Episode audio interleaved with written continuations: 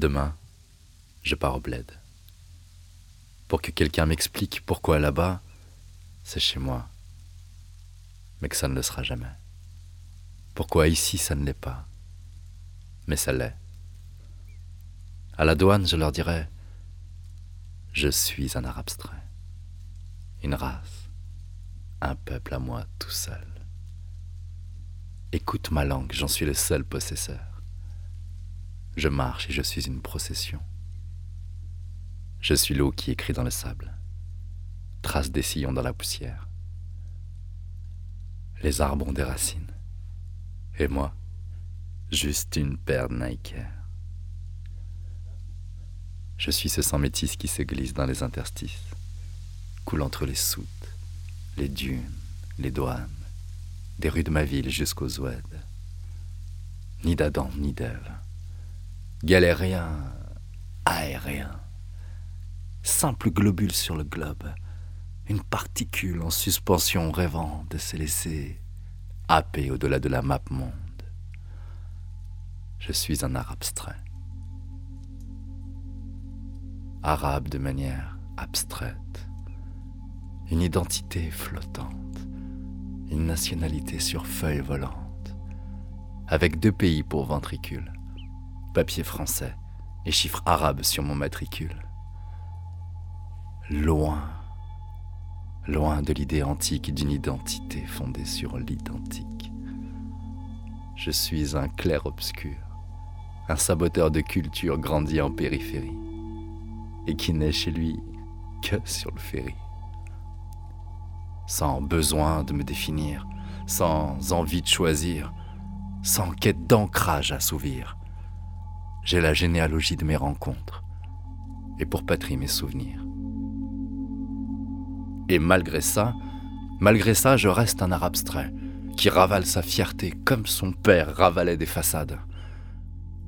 À croire que je serais prisonnier d'une mémoire gravée au fond du cœur, comme Nique la France gravée au fond du cœur mystère, d'une nostalgie de ce qu'on n'a pas vécu, colère face à ceux qu'on est censé avoir vaincus.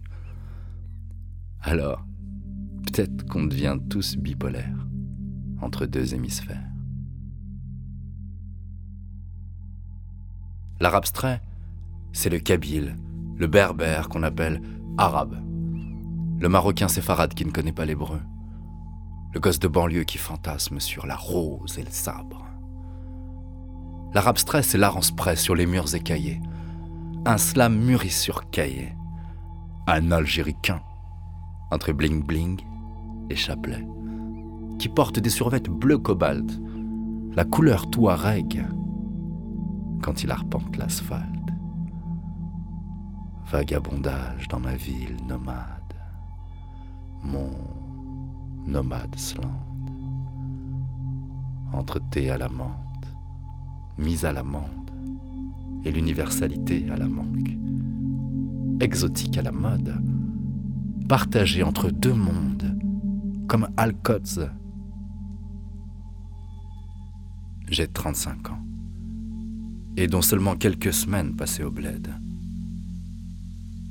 L'identité, à quoi ça tend En quoi ça m'aide À quoi s'attendre Sur quoi s'étendre être un art abstrait, c'est se poser la question.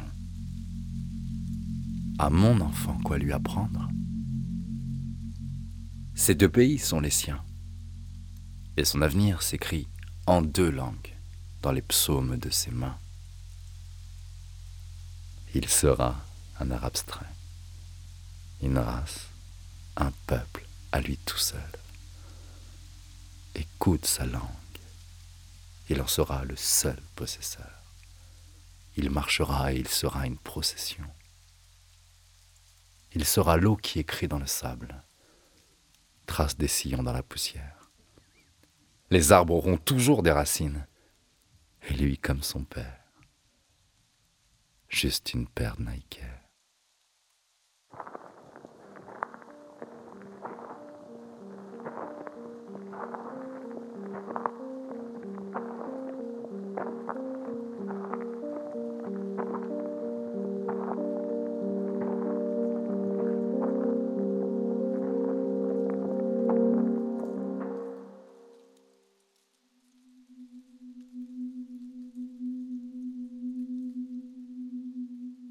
Dans quelques heures, je m'envole pour le bled. Je laisserai ici-bas ma ville pour chercher l'asile durant quelques jours d'exil. À travers la vitre du taxi, je regarde une dernière fois Lyon et son diasporama. Et parfois, parfois quand je me promène sur ces boulevards, entre les grands manteaux noirs et les vitrines design aux airs de laboratoire, je baisse la tête et j'imagine que venu du sol, une légère brise commence à se lever. Juste un simple courant d'air, de plus en plus chaud, qui fait danser les feuilles mortes et les sacs plastiques. De plus en plus sec, il s'accélère. Dans un grondement, le vent s'engouffre par les carrefours et souffle à faire plier les réverbères. L'air chaud inonde les artères, cisaille les passants, fouette les façades. Mais en l'écoutant, on entend la clameur des rues d'Alger recouvrant le marbre glaçant. Le vent devient si assourdissant qu'on a l'impression que la derbouka claque quand il frappe le pavé. Le vent devient si chaud qu'il se transforme en fournaise, que la circulation s'arrête et les rues se taisent.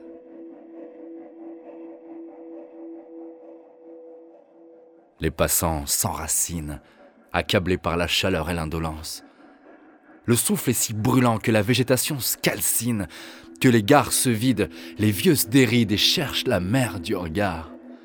La terre battue envahit les avenues. Pris par le sable, les métros s'enlisent. Et ce vent, ce vent apatrie des porteurs d'Afrique, ce vent devient un chant, à la fois peul, à la fois berbère. De loin en loin, on entend les tambours de l'empire Sungai pour le retour des caravansérails. entre un roi soleil crépusculaire et un croissant de lune qui n'éclaire plus guère le jour, l'air est plus que âcre. Et dans un tourbillon, les civilisations s'entrechoquent et nos poumons suffoquent, car ce vent s'intensifie encore jusqu'à devenir un souffle de mort. Il charrie sécheresse et histoire pécheresse. Désormais, un voile de poussière recouvre la pierre. Nos villes modernes ont l'air de ruines romaines, hantées par les fantômes de cités anciennes. Grenade rasée, l'Alhambra assiégée, les croisées aux portes de Jérusalem embrasées, et qui pleurent les noms de Dieu dans toutes les langues.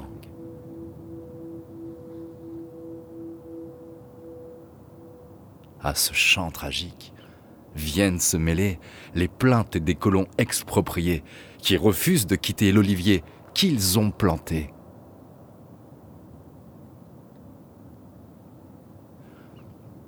Et une fois calmé, le vent tournera.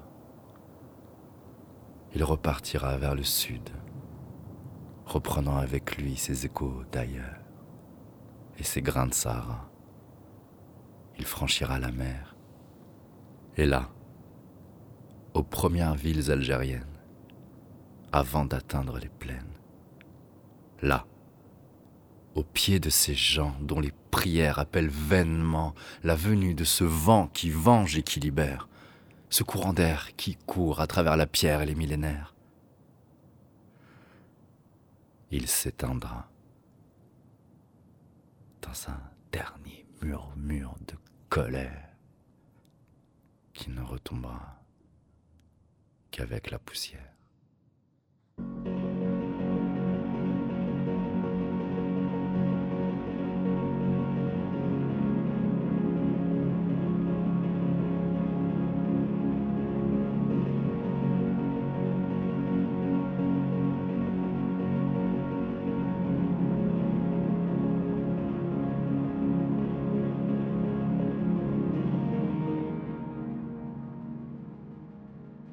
Aujourd'hui, je découvre le bled.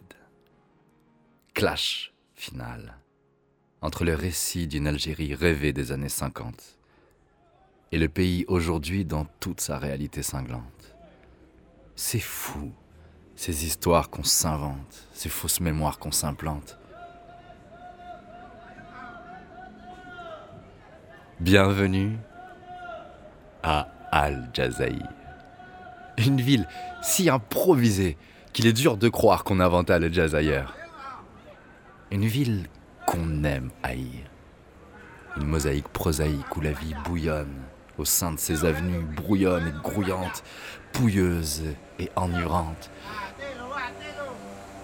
Alger, une ville sale et solaire, où les chats sont maigres comme les salaires, à la fois navrante et vivante, chaleureuse distante. Peu de distractions, mais beaucoup d'attractions. Alors, pars à la dérive dans les dédales de la Casbah interdite. Mais évite les ruelles fermées et les visages hermétiques. Contexte complexe qu'on t'explique pas vraiment. Bienvenue dans la capitale de la raphistologie, mention bricolisme. Là où les carlingues croisent les berlines. Là où les mendiants médiévaux se reflètent dans les vitrines. Dans les regards, comme sur les routes, faut savoir lire entre les lignes. De loin, tout paraît bordélique, jusqu'aux devantures de boutiques.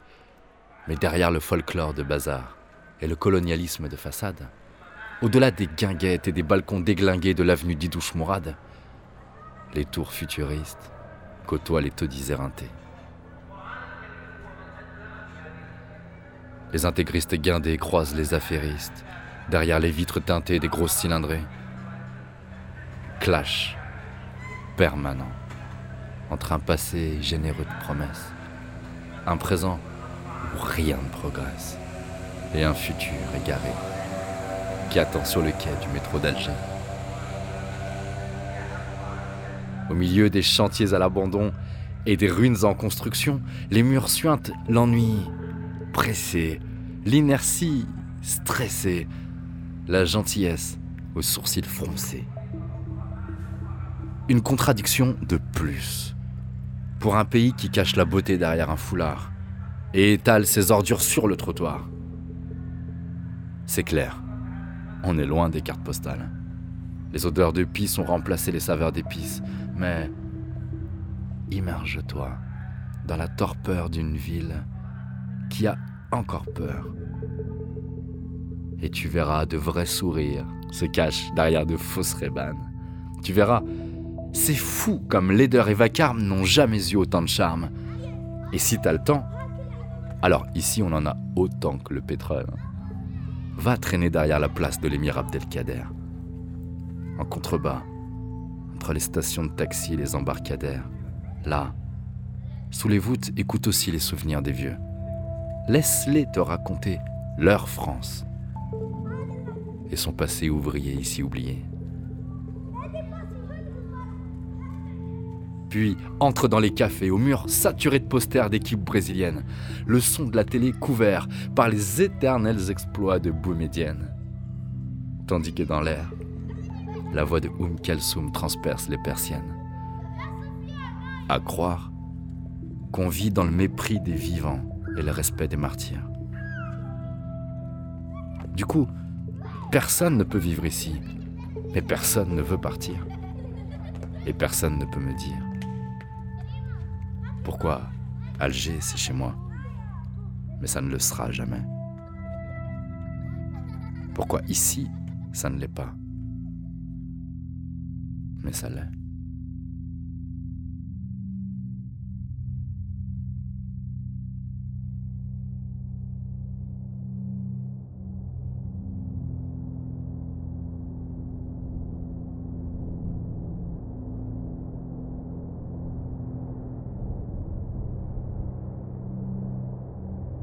Aujourd'hui, retour en France. Boumedienne, Syntex, en classe éco. Je rentre d'Alger et ne garde de mon trajet qu'une identité, Algeco. Durée du vol 1h43. La 320 décolle. Et tandis qu'on survole l'anarchitecture des toits algérois, je réalise qu'on peut me délivrer des visas. Mais quel visa me délivrera à moi?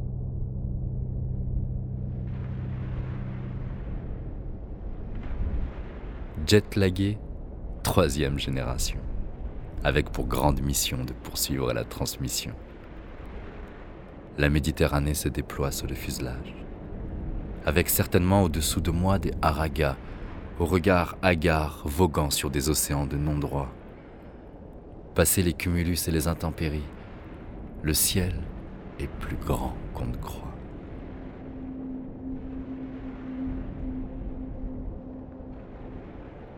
Mais à cet instant précis, je n'ai qu'une envie. Sauter. Sauter de l'avion. Je rêve de dépressurisation m'agripper à deux parachutes, deux cultures donc, deux voilures. Je voudrais plonger dans le vide pour découvrir lequel va s'ouvrir. Quelle part de ma mémoire, quelle part de mon histoire sera salutaire d'asile?